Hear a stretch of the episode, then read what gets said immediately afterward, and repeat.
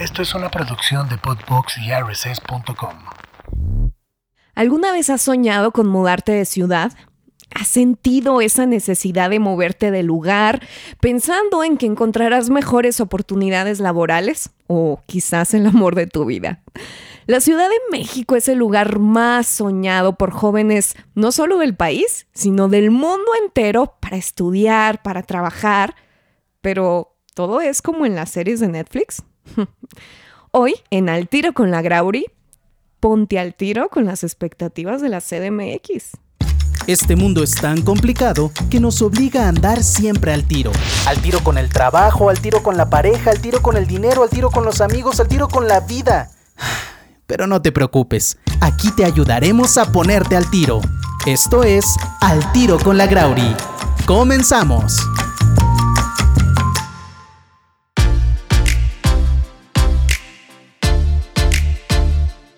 Y el día de hoy estoy bien contenta, amigos. Es porque, pues, obviamente estamos aquí en mi casa, Podbox. Mejor casa no puedo tener para este gran podcast que yo sé que les está encantando.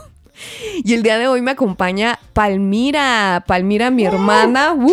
Aplausos, por favor, que al fin se animó. Ya vamos en la octava temporada de, del podcast y no venía. Y yo todos los días rogándole, ándale, ándale, ándale. Pero yo la quise traer porque aparte de que es mi hermana y la amo, es uno de los grandes amores de mi vida, es una chica bastante interesante, inteligente. Es una chica que se ha preparado toda su vida intelectualmente de una forma que yo digo, Palmi, qué hueva, ¿cómo has podido? O sea, uno a duras penas terminó la prepa y tú, ve nomás todo lo que has estudiado. Bueno, ella se preparó. Eh, en la universidad, se preparó con posgrados y estudió una carrera muy extraña. Yo le decía de pronto así como cuando yo estaba más, más chica, ¿no? De qué palmi, o sea, nunca me aprendí de qué iba su maestría y cuando me preguntaban qué estudia tu hermana, yo decía una maestría en biogenética y decía que clonabas cosas raras la gente quién sabe qué se imaginaba porque la verdad es que no entendía nada de eso.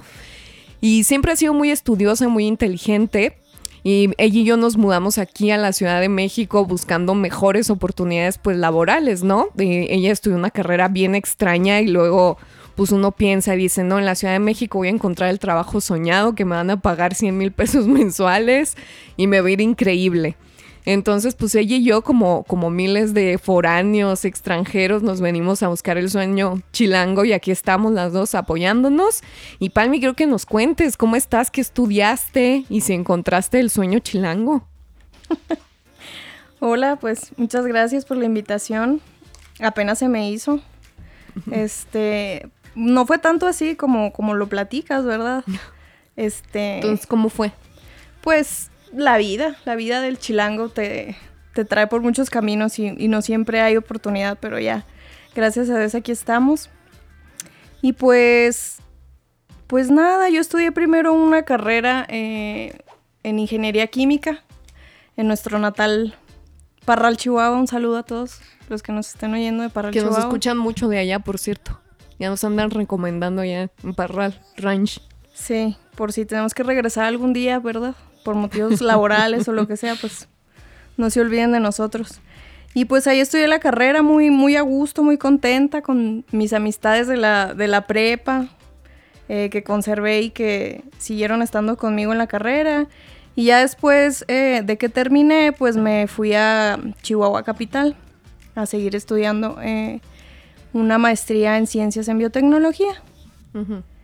Y ahí estuve otros tantos años más en Chihuahua. Em, aprendiendo mucho de bioremediación, de hongos. Este, me, especialicé un poco más en, el agua, que era lo que yo venía estudiando años atrás. En cómo podemos eh, reutilizar el agua ¿no? para otros procesos, cómo podemos eh, regresarla al medio ambiente de una manera un poco más limpia, ¿no? Con procesos más limpios, sin, sin tanto impacto. Y eso fue lo que, lo que estuve haciendo hasta 2012 mm, más o menos. Oye, Palmi, yo siempre presumía mucho que clonabas hongos y la gente pensaba que alucinógenos. ¿De cuáles hongos clonabas? Choco. bueno, es que los hongos, hay muchas clases de hongos, ¿no? Que se, que se dividen en cepas. Pero no, no todos los hongos eh, son como los de Mario Bros. Eh, hay hongos que no podemos ver o que son muy chiquitos o que están simplemente en el suelo y que vemos nada más como un tipo de algodón, por decirlo así. Los que son de Mario Bros son setas y eso sí los podemos identificar. No los podemos comer. Hay algunos que sí, hay algunos que son venenosos, hay algunos que no. Pero como las personas, te das cuenta hasta que ya te lo comiste. Entonces hay que tener mucho cuidado, muchachos, con los hongos. ¿Qué, y con las, te andas comiendo? Y con las personas, las personas hongo, las personas fungi. Entonces, este, sí, porque al principio en, la maestría tomaba clases, bueno, mi, la maestría es en biotecnología, en ciencias en biotecnología, y ahí te enseñan pues varias cosas como son la clonación. Entonces, antes de que yo ya me especializara un poco más a mi rama, que es la bioremediación para, para tratar agua residual, eh, veíamos clases y hacíamos prácticas pues de clonación. Eh, y si llegamos a clonar eh, alguna variedad de maíz em, blanco con caña de azúcar mexicana. Y eso sí se logró y se hizo un paper y todo muy, muy nice. Entonces, a la hora ya de, cantarte por, por, tomar como que ya tu propia línea de investigación, pues yo me fui por el lado más ambiental, no tanto por el lado biotecnológico como de medicina o de todos estos mm, recursos, ¿no? Entonces yo me fui por el lado más bien ambiental.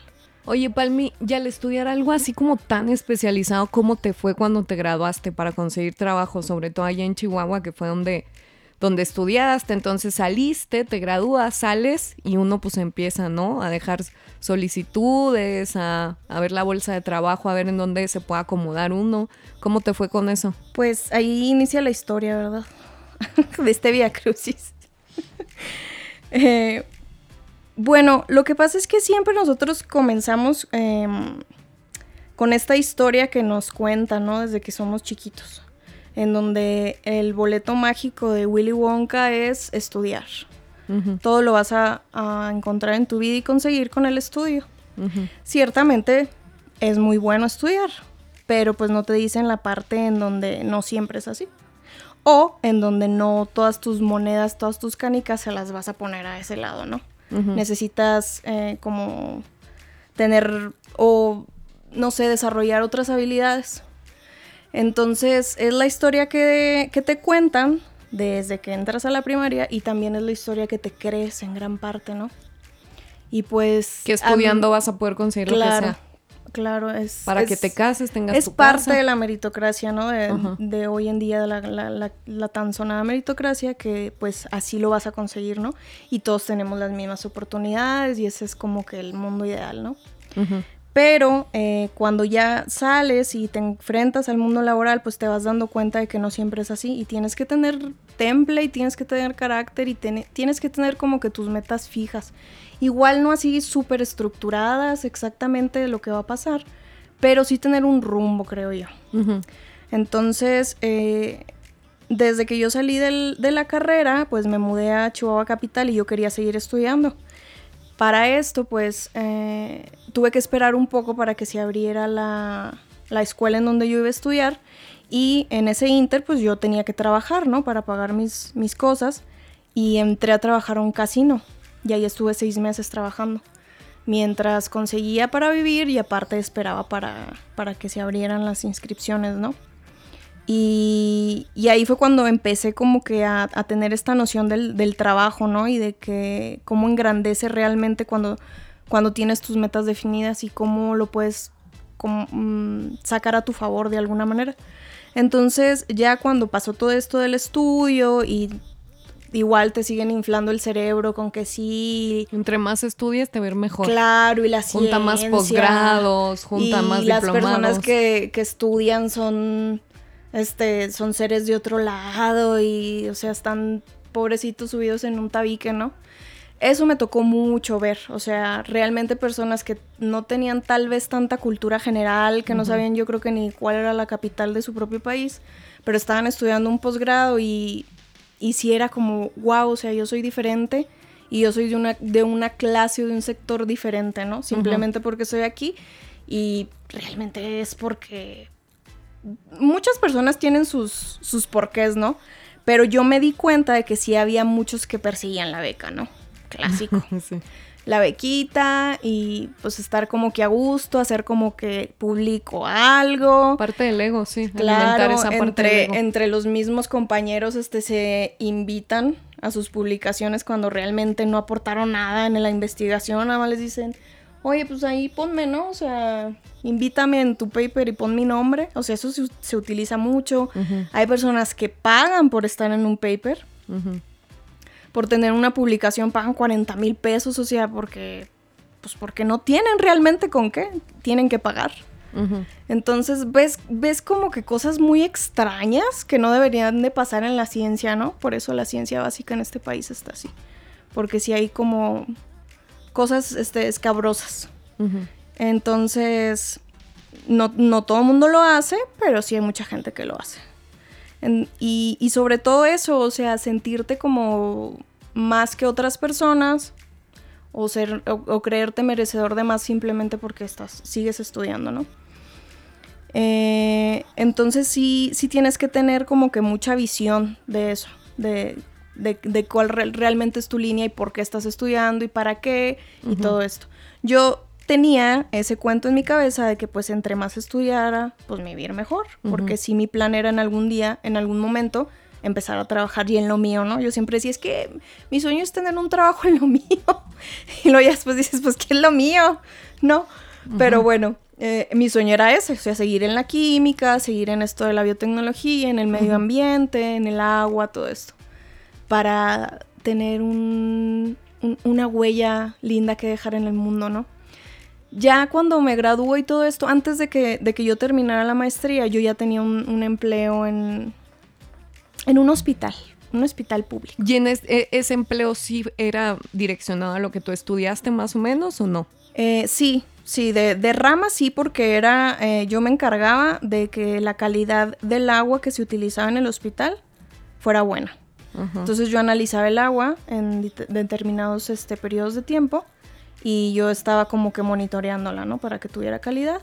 Y después me hicieron eh, como la coordinadora de la región norte del país, en donde tenía que visitar otros hospitales que estaban en Sinaloa, en Durango, pues en todo el norte. O sea, sí tenía que ver ahí. Sí, completamente. Ok, y, y comparación, haciendo una comparativa de lo que le invertiste al estudio con lo que estabas ganando, lo que a lo mejor era justo que tú debías ganar. No, no, no, nada que ver, eso no, no tiene que ver. O sea, cualquier persona que trabajara en un restaurante ganaba más que yo. De mesero, garrotero. Exacto. Y, y yo ya prácticamente con la maestría, entonces eh, volvemos a lo mismo también, que es parte como también de la meritocracia que ahora se maneja, que las personas no toleran y se ponen mal cuando, cuando hacen estas comparaciones de, es que cómo puede ser posible que el taquero de mi colonia gane más que un médico con una alta especialidad. Pues porque sí, porque así es la vida. O sea, mm, ¿por qué no? ¿Por qué no Claro. habría de ganar? Entonces, a estas personas, ¿verdad? A las que ponen uñas, ¿no? Como las critican, Sí, las que o ponen sea, pestañas y... Pues, De, de puro poner pestañas, dicen, de puro poner uñas y con el trocononón. pero en la espalda, esas son otras. No, Palmira. Esta- estamos hablando de, de, gen- de- de- de Ese es otro programa, espérate. Empleos este, este, normales, muchachos. No se, no se desvíen del tema. Este, sí, pero a, a las personas precisamente que estudian y que se sienten plus ultra y todo, eso les molesta mucho. Ajá, sí. ¿Cómo molesta. es posible que alguien que no terminó ni la primaria gane más que yo? Pues así es, simplemente. Así es, sal de tu burbujita y date cuenta de cómo es el mundo, ¿no? Sí, a mí me ha pasado mucho eso, ¿eh? O sea, en el ambiente laboral en, en el que estoy, que llegan y me preguntan, ¿cuál es tu formación académica? ¿Y de cuál universidad saliste? Y cuando les digo que estudié en la UASH, pues sí me... Mucha gente como que me ha mugroseado, ¿Qué ¿no? es eso? Ajá, sí. Sí, eso pasa mucho. Entonces, Más en esta ciudad. sí, sobre todo porque pues aquí encuentras personas como dijiste, o sea, que vienen de todos lados y que traen muy tatuado el, el éxito, o sea, Claro. de- y lo voy a conseguir, cueste lo que me cueste y pase por quien tenga que pasar y todo eso. Y sí, sí, claro. O sea, si ya te veniste hasta acá y traes tu, tu plan de vida y todo, pues sí, obviamente échale ganas, pero pues, ¿qué tanto estás dispuesto a pagar, no? Claro. A corto, mediano y largo plazo, porque pues todo cobra facturita, ¿no?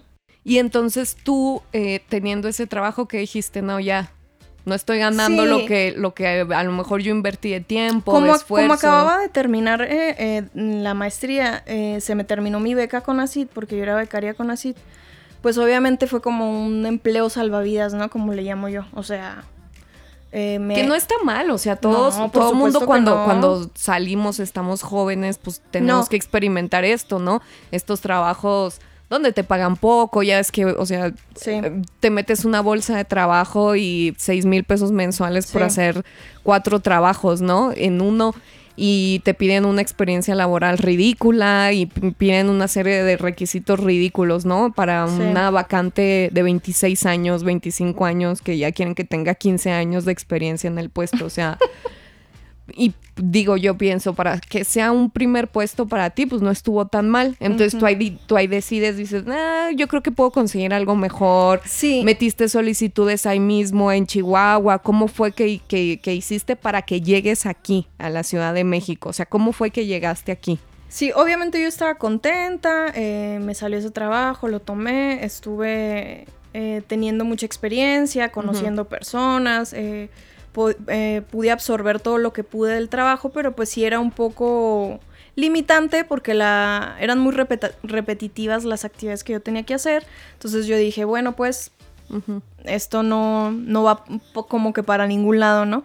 Ahí estuve dos años, dije, creo que necesito otros aires. algo que me rete más, algo en donde pueda aprender más, donde también yo, yo le meta más de, pues, de mi cosecha, ¿no? No que sea como que tan, tan estructurado.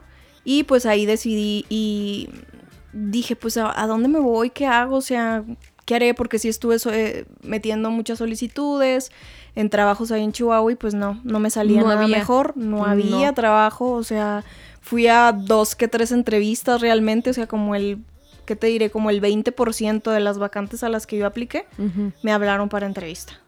Entonces, eran muy poquitas las ofertas laborales que había en Chihuahua que, yo, que yo pude encontrar y no había nada que se acomodara. Eh, me estuve esperando a que saliera algo bueno, que me llamaran y no tuve suerte, o no sé cómo se le llame a eso. Pero mm, dije, bueno, creo que es momento de, de ver a dónde más podemos, podemos movernos. Entonces, como tú y, y, y Fabri, nuestro otro hermano, pues ya estaba aquí, pues se me hizo muy buena opción. ¿Qué dijiste? Me voy para allá. Sí, a la porque, ciudad de las ilusiones. O sea, las- la las ciudad que todo lo tiene, la ciudad que le abre los brazos a todo mundo, no hombre, ahí hay trabajo hasta para aventar para arriba. Pero pues también hay mucha gente, ¿no? Es lo que se nos olvida. Entonces, un trabajo aquí lo tienes que pelear como con un millón de personas, ¿no? Y sí, o sea, se me hizo buena idea y pues seguí mi corazón. Aparte por algunas cosillas ahí emocionales que estaba pasando. Ahorita que dices eso, me hace recordar a cuando yo empecé a venir a castings aquí a la Ciudad de México y que uno viene bien emocionado, ¿no? Porque, ay, me escogieron para un casting. Y precisamente aquí en la Condesa me formo porque era para uno de Disney Channel y había como 70 niñas iguales también. Y yo, shit. Sí, aquí, aquí realmente te das cuenta de eso, ¿no? Del capital humano al mil por ciento. O sea, eres unos bracitos y unas manitas más, simplemente. Ujú. Y así fue como llegué aquí, pues igual. A empezar a mandar currículums a diestra y siniestra, a ir a entrevistas. Eh, desde el principio aquí me, me llamaron para las entrevistas. O sea, Aquí sí te empezaron sí, o sea, se vio rápido. muy rápido Ajá. el cambio de que mm, no sé si por la inmediatez que como que requerían a las personas más rápido, pero luego luego empecé a ir a entrevistas, entrevistas, entrevistas, entrevistas, muchas entrevistas, muchos currículums, pero pues no no era no era tan fácil, ¿no? O sea, por lo mismo. Oye, ¿cómo están los sueldos para alguien con una maestría y con la carrera que tú estudiaste? ¿Cómo andan? No, realmente no, no, no, no hace como que mucha diferencia para bien poner en este país que tienes un posgrado, creo yo. Porque yo tenía varios, varios compañeros que me decían, es que pues edita tu currículum y mejor ponle que no tienes. Déjalo hasta la carrera porque en lugar de, eh, de que te, eso te beneficie, te puede perjudicar porque te dicen que estás sobrecalificado. Claro. Porque si estás aplicando para un puesto de 6 mil pesos de, de analista en un laboratorio químico, eso, eso ganan. Entre 6 y 10 mil pesos si bien te va. Entonces no les conviene tener a alguien sobrecalificado, pues por, por lo mismo, ¿no? Porque les van a exigir más cosas, no van a aceptar otras. Entonces me decía, no, te está fallando eso. Y lo llegué a hacer en algunas ocasiones, o sea, editar el currículum y ponerlo y no, ni, a- ni así, o sea, salían muchas entrevistas y de repente sí pasabas los filtros, ¿no? Hasta ya hablar con el director o el gerente del laboratorio o así, pero ya más allá no, no lograba yo como que cuajar. Y algo importante resaltar es que muchos de los trabajos en los que tú has aplicado, porque de pronto sigues aplicando para a lo que tú, tú te especializaste y estudiaste, pues no conoces a nadie, ¿no? ¿no? No hay como forma de entrar por un amigo, por una palanca, o sea, lo has hecho de una forma, pues como todos lo hacemos, tocando las puertas así desde abajo. Este, no has podido como tener esa ventaja, ¿no? Que es lo que ahorita mencionabas de no nos enseñan eh, nos enseña que uno tiene que ir a la escuela y tiene que sacar un título, pero no nos enseñan como estas habilidades de socializar, de relacionarte, Claro. de que a lo mejor tú también eres una marca, tú tienes que ser un PR, entonces te tienes que saber vender, tienes que tener ciertas relaciones, ¿no? Cier- ciertos tipos de amigos eh, para poder posicionarte en algún lugar, conseguir un trabajo más rápido. Entonces, para ti, las expectativas laborales aquí en la Ciudad de México, ¿cómo han sido? Sí, sobre todo pues tiene que ver en la escuela en la que estudiaste, ¿no? O sea, en las escuelas, no sé, como la mayoría de las escuelas en el país que no son de paga, pues no te enseñan eso, como dices tú. Y prácticamente en las, las, las privadas o, o así por, por ponerlo de alguna manera, pues prácticamente se especializan en eso. Entonces le dan un gran valor a eso, a las relaciones públicas, a conocer. em, hacen muchos encuentros, muchas fiestas, por decirlo de alguna manera, ¿no? En donde, pues para que la gente se conozca y se pasan los contactos y ya prácticamente la hiciste, te gradúas y ya, simplemente tienes que ver tu agenda y empiezas a hacer unas llamadas y listo. En las, en las escuelas normales o donde la mayoría de la gente pues estudiamos no pasa eso.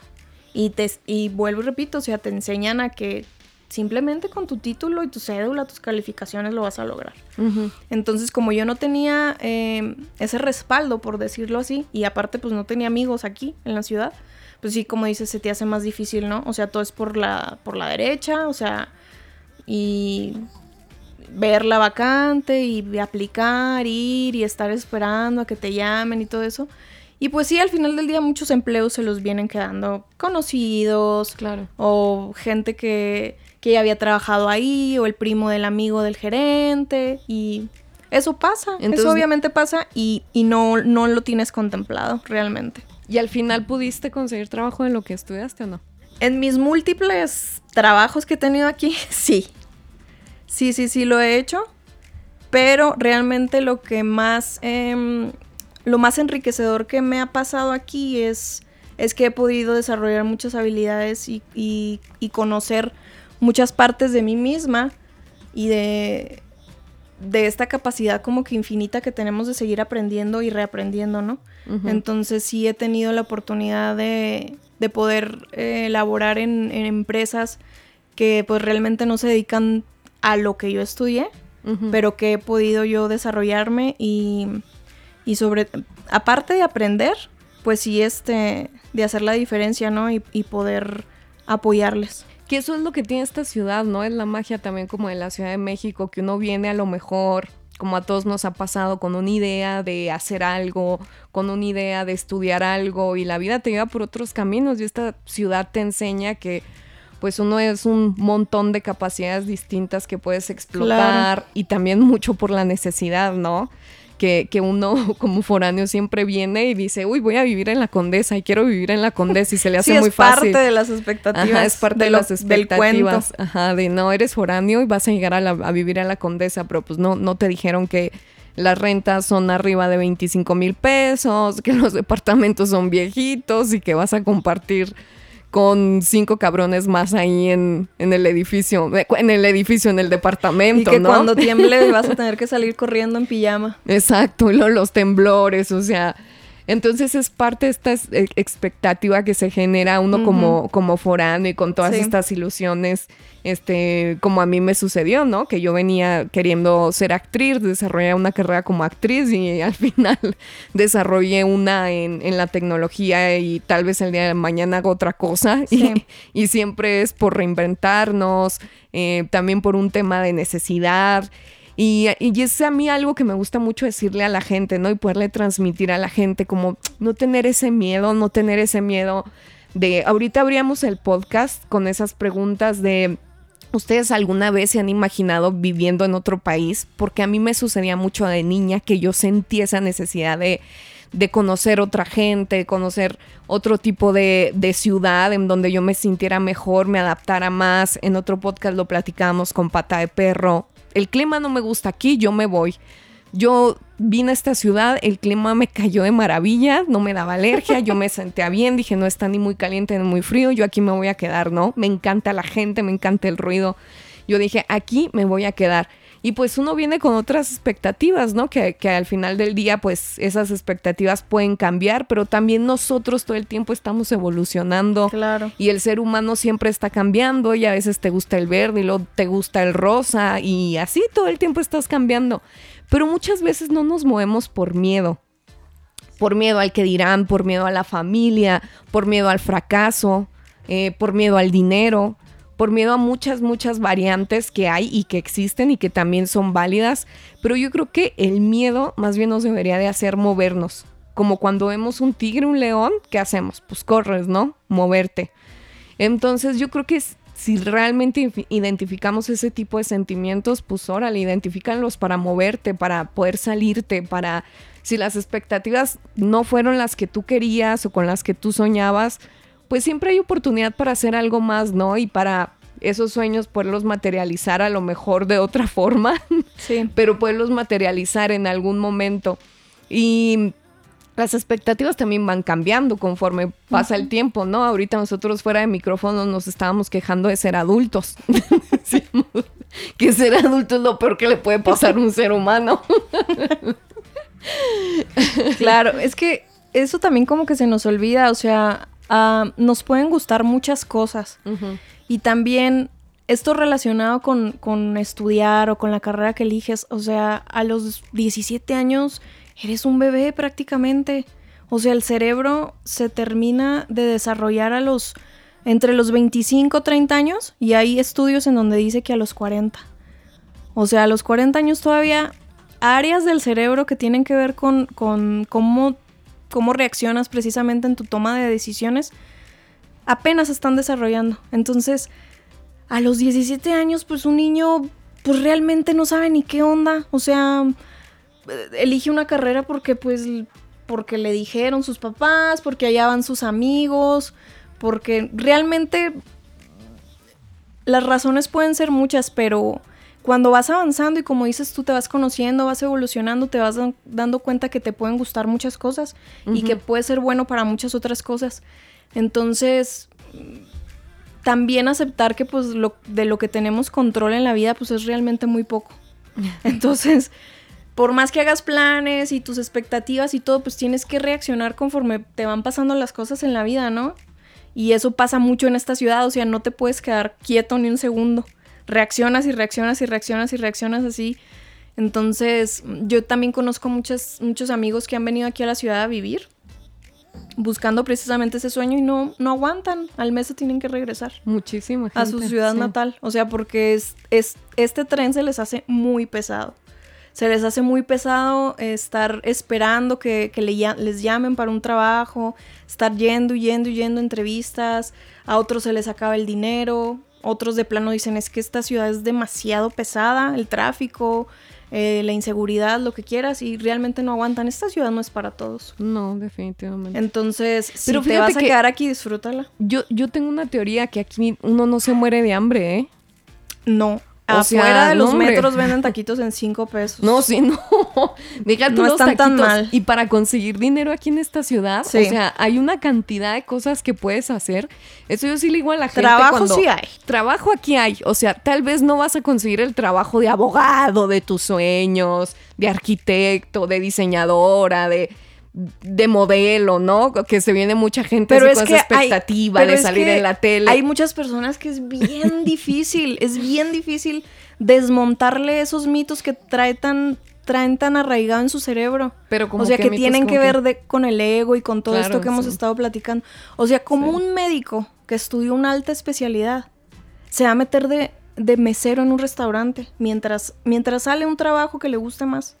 ¿Sabes? No, O lo sea, que ahorita decíamos, yo ¿Por, la- qué no puede, por qué no puede tomar otro tipo de trabajos mientras encuentra un poco de equilibrio o, o- o sale el plan A, el B, el C? O sea, o a lo mejor te va ¿Por bien, te va mejor haciendo otra cosa. exacto, Porque- pero se cierran las posibilidades. Tú bien lo dijiste, o sea, a los 17 años uno está bien mequillo. O sea, no, no, no sabes bien ni qué quieres, ni, ni qué te gusta. Pero ya te compraste O la idea. Estudiaste medicina y luego después eh, eh, la especialidad y luego después, después otra cosa y otra cosa. Entonces, ¿cómo yo, que desde los 17 años sé, sé entre comillas, lo que quiero y lo que voy a hacer?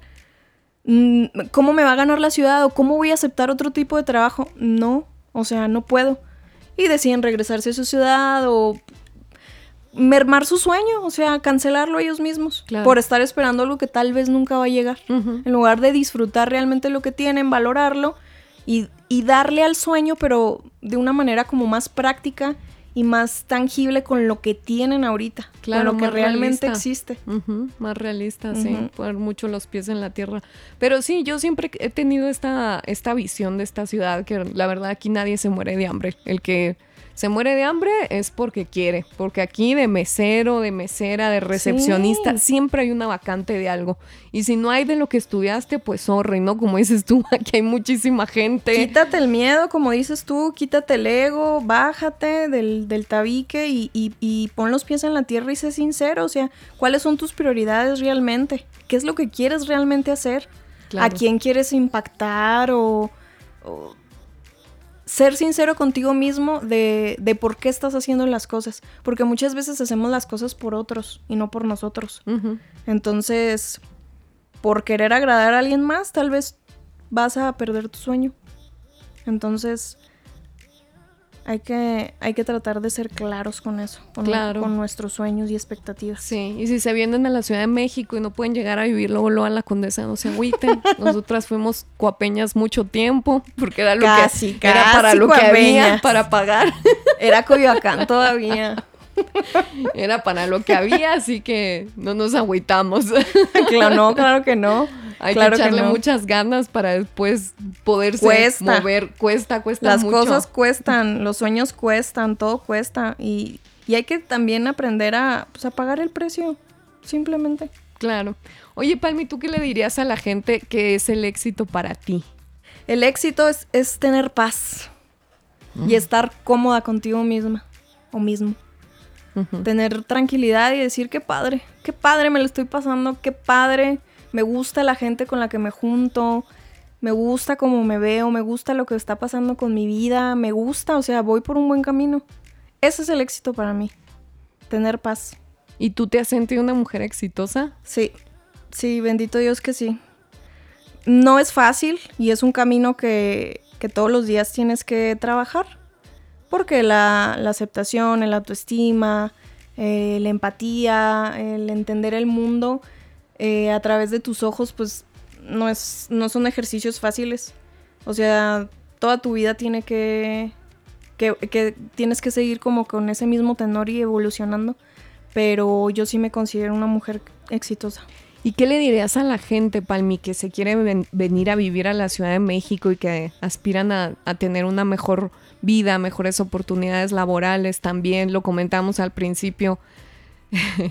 a lo mejor encontrar el amor de su vida, ¿no? Ay, encontrar un buen amor por acá, porque ya se echaron a todos los del pueblo y ninguno les funcionó, ninguno les resultó. Que no tengan miedo y que lo hagan. O sea, que, que lo, por lo menos que lo experimenten. O sea, si, si no va a resultar, no importa. Pero ahora sí que como dicen, por la anécdota, hazlo. Muévete, como dices tú. O sea, no, no pierden realmente nada, pueden ganar mucho. Eh, cuando lleguen aquí, pues que, que traten de encontrar como que una tribu, que se junten con gente bonita, que tengan cosas en común, porque sí es difícil estar solo aquí. O sea, sí necesitas un apoyo, un soporte, no importa que no sea un familiar o que sean los 15 amigos, pero sí tener, hacerte de amistades es, valiosas. Oye, y es cierto lo que dicen allá en el norte de los chilangos, que son mala onda. No, yo, yo tengo amistades lindas, lindas, que les mando un beso. Eh, gente bonita la encuentras en todos lados, o sea...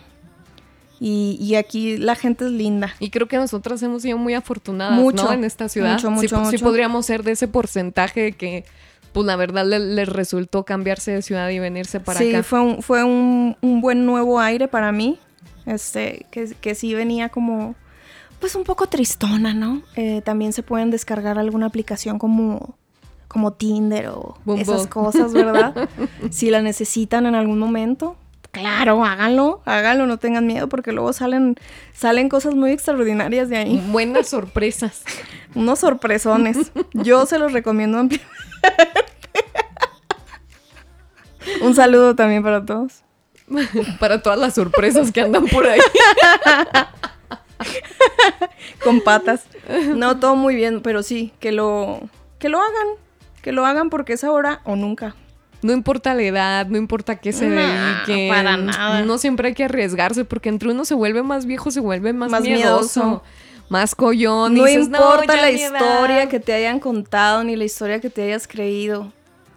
En cualquier momento puedes cambiar de, de parecer, de opinión y decirte, bueno, esto es lo que yo creía, pero vamos, vámonos por otra opción. Claro.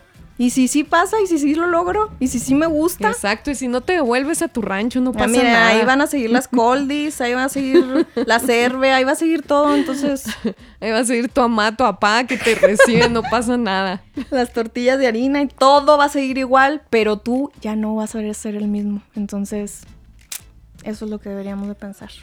Pues muchas gracias, Palmi, por haber venido a mi podcast. Al fin.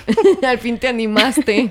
Gracias, gracias por la invitación. Espero que, que pues algo de lo que hemos hablado aquí le llegue a alguien y lo, lo empodere y, y le den ganas como de abrir más su panorama y ver cuántas opciones, cuántas opciones tiene realmente y de que, de que puede ser, puede ser, puede ser feliz, no sé, animándose a, a cambiar un poquito. Claro, cambiándose de lugar o también cambiándose de profesión. No importa que hayas momento. estudiado, mira, si te gusta pintar el pelo y te puede ir mejor porque te gusta, atrévete y hazlo, Sí. sin importar nada.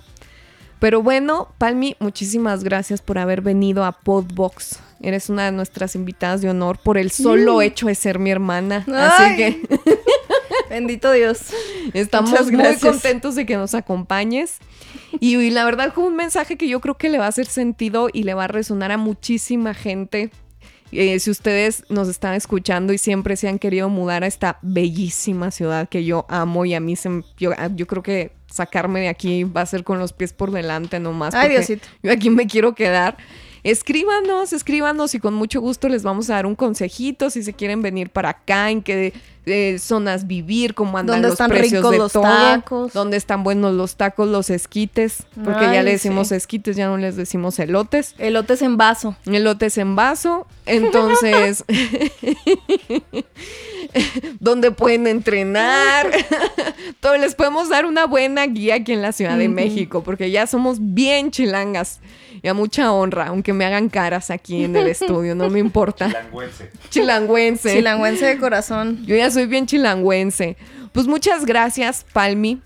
Muchas gracias a Podbox por un episodio más de Aquí en Al Tiro con la Grauri. No se pierdan todo el contenido de mis compañeros de Podbox, que pff, hay una cartera espectacular de podcast que yo sé que les puede encantar y les puede hacer mucho, mucho, mucho sentido, les puede servir mucho para su vida diaria, su vida personal. Así que no olviden visitar nuestras redes sociales, arroba podbox en Instagram y en Facebook y también arroba lagrauri. Y Palmi, ¿cómo estás en Instagram? Am, Palmira Cocos. Palmira Cocos, para que le pregunten cómo está la Ciudad de México y de cuáles son las mejores aplicaciones para ligar también. Sí. ¿Por qué no? Y los cafecitos en donde pueden tener una primera, segunda, tercera cita. Y así. Para que no se sientan solos. Sí. Bueno, esto fue todo, amigos. Nos vemos en la próxima. Aquí en Gracias. Al tiro con la Grauri. Bye. Gracias por escuchar un episodio más de Al Tiro con la Grauri. Te esperamos la próxima semana.